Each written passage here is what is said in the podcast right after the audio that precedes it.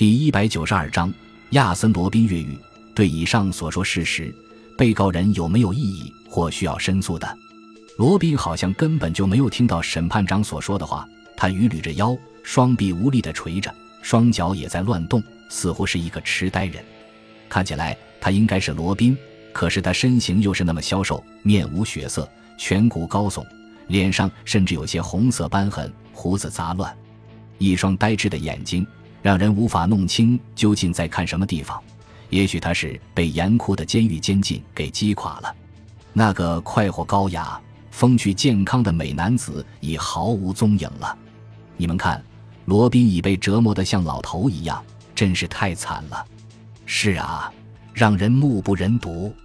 旁听席上有女士们开始窃窃私语，声音渐渐越来越大，言语中透出对罗宾的惋惜之情。罗宾。如果你对以上报告还有什么异议，现在就可以提出来。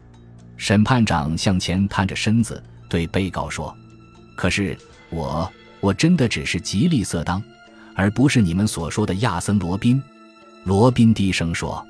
审判长圆睁双眼，叫道：“你不必要什么花招，在神圣的法庭之上是不允许有欺骗存在的。你不是被人称作绅士怪盗吗？”罗宾。那么就应该堂堂正正地为自己的行为负责，男子汉要敢做敢当吗？然而罗宾却低下了他的头，任凭怎么问话，他却只字不答，口中发出一些咕咕哝哝的，如同呓语般的声音。无奈之下，审判长只好让证人葛尼玛出庭。葛尼玛走上证人席，良久地凝视着被告人。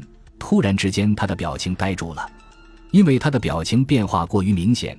听证席上也起了一阵骚动，而罗宾则抬头注视着葛尼玛，如同傻子似的笑个不停。葛尼玛的脸色有些灰白，他用手帕不停地开着不断冒出的冷汗。发生了什么事？葛尼玛探长，如果你身体有什么不适的话，我们可以做出延期作证的决定。不，没什么。可，葛尼玛深吸了一口气，然后用瞪得大大的眼睛看着罗宾说道。审判长先生，这个人，他不是罗宾本人。一言既出，满座寂然。什么？你没有搞错吧？不，我说的是事实。眼前的人真的不是罗宾。猛一看似乎很像，但却有太大的不同。只消留意观察便可知，他眼睛、嘴和头发以及皮肤都和罗宾有很大的不同。首先，他的双眼如同吸毒者一般的暗淡无光，就能说明他绝不是罗宾。那这又是谁呢？我也不知道，他只是罗宾的替代者。全场立即骚动起来。真的，罗宾已不知在什么时候已脱身，站在被告席上的却是个替身。这到底是怎么回事？何时何地，罗宾又是如何逃走的？人们开始嘈杂地说起话来。审判长又将检察官和狱长都叫到了被告的跟前，让他们指认。可两人言辞肯定地说：“只是脸型有点像，这个人不是罗宾本人。”审判长开始变得慌乱起来，又把负责监视罗宾的看守叫来。这两人的回答更是让座中人大惊失色。这人就是罗宾，毫无疑问，我们日夜监视的就是此人。这么说。此人被关在单牢中的两个月里，都是你们在监视他吗？是的，只不过我们从没有看清过他的面目，因为他被押来时就是一个傍晚，而自入牢以后，他又整日面壁，不让任何人看清他的脸孔。那么，罗宾是自始至终都关在一个地方的吗？不，最初是两个月前，由于他曾逃走，又自动回来。所以，我们又把他换到了另外一个牢房。狱长从旁答道：“如此说，两月前罗宾就变成了现在这个人了，也只能这么解释了。那么，在两个月之间，从狱长到看守，就谁也没有注意到这已是个完全不同的人了。谁也不会想到会有这种事情发生的。那这又究竟是怎么回事呢？审判长也没有什么好的办法。”只是呆呆地看着面前的这个替身。你既然不是罗宾，那么你到底是谁？要说清楚一些。审判长的语气比较平和，于是替身也就断断续续地讲了起来。我当然不是罗宾，两个月之前，我正在街上闲逛，就被警察给逮了起来。由于我只是一个乞丐，所以他们也就知道我并没有干什么伤天害理的事情，只拘禁了一晚。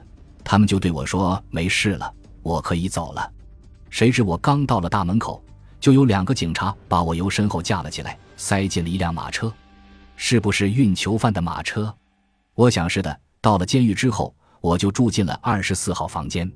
别说那里边还很舒适，有大面包可吃，又有比较好的床铺，比我在外边过得可好多了。所以我就想在这里边住下来，也未尝不是好事。最起码比讨饭好上百倍。就这样，我就在这儿住了两个月。对了，我还没有向您道谢呢。旁听席上爆发出了一阵大笑，乞丐自己也傻笑得合不拢嘴。经详细调查，澄清了如下事实：八星期前，却有一名叫吉利瑟当的被警局拘禁了一晚，于翌日释放；而在同时，亚森·罗宾也正好在警局接受完调查，被单独一人送上囚车。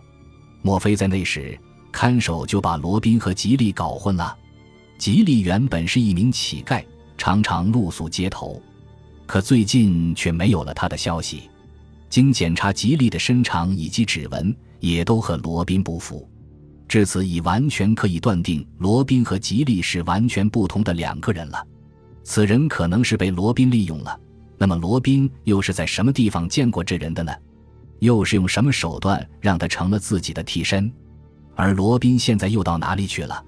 这一切全都是谜。审判长与法官都有些不知所措。最后是葛尼玛说道：“释放吉利，然后暗中加以监视。他很可能会到罗宾那儿去。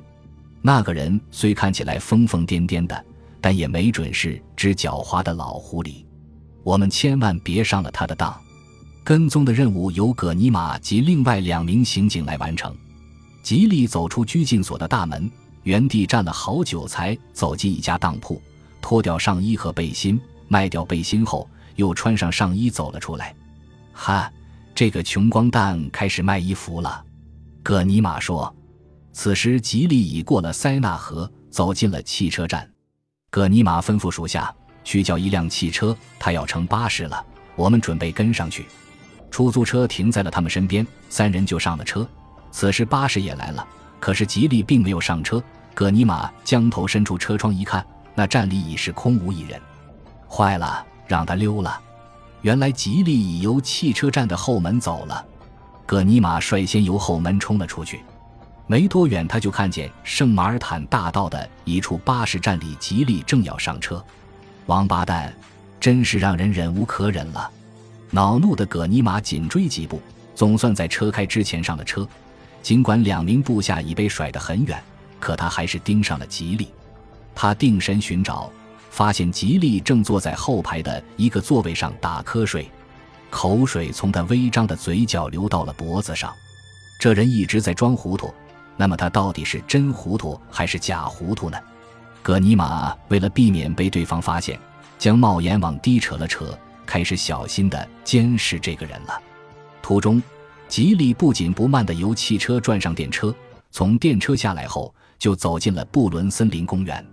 他依旧是沿着路旁的树荫踟蹰而行，时而走林间小道，时而静立沉思。而葛尼玛也一直在后边尽可能小心地盯梢。他是在搞什么把戏？难道他要和罗宾会晤，或者是又有别的什么事？葛尼玛在三十米开外的地方尾随着他，走了约有一个小时之后。好像是有点累了，吉利在一棵大树下的椅子上坐下来，开始呆呆的发愣。这附近全是郁郁葱葱的大树，几乎没有游人的踪影，更没有都市那种令人心焦的喧嚣。树林的对面就是人工湖，水面如镜，倒映着一片青翠。葛尼玛一动不动地藏身树后，监视着他的行动。三十分钟过去了，可吉利仍然没有要动身的意思。于是葛尼玛就有些不耐烦了，他究竟想干什么？难道是等待罗宾？他从树后出来，坐到了吉利的旁边，用眼睛的余光看了他一眼，只见他一动不动，好像是睡着了。天气有点冷，葛尼玛点燃了一支烟，同时没话找话地说。可吉利似乎没有听到。两个人笼罩在一片寂静的空气中，似乎周围充满了一种让人不可忍受的寒气。这除了因为树荫很厚以外，更主要的因为这个让人捉摸不透的乞丐的一言不发，让人总感觉处于一种压迫感之中。就在葛尼玛觉得无聊，正要站起身来之时，吉利瑟当突然发出了一种爽朗而又充满快乐的笑声，把葛尼玛吓了一跳。那是似乎憋了好久的笑声，而且吉利已笑的是前仰后合。听到这种笑声，葛尼玛就有些不能自已的面色大变。这笑声对他来说太熟悉了，那是种葛尼玛终身也忘不了的笑声。感谢您的收听，喜欢别忘了订阅加关注，主页有更多精彩内容。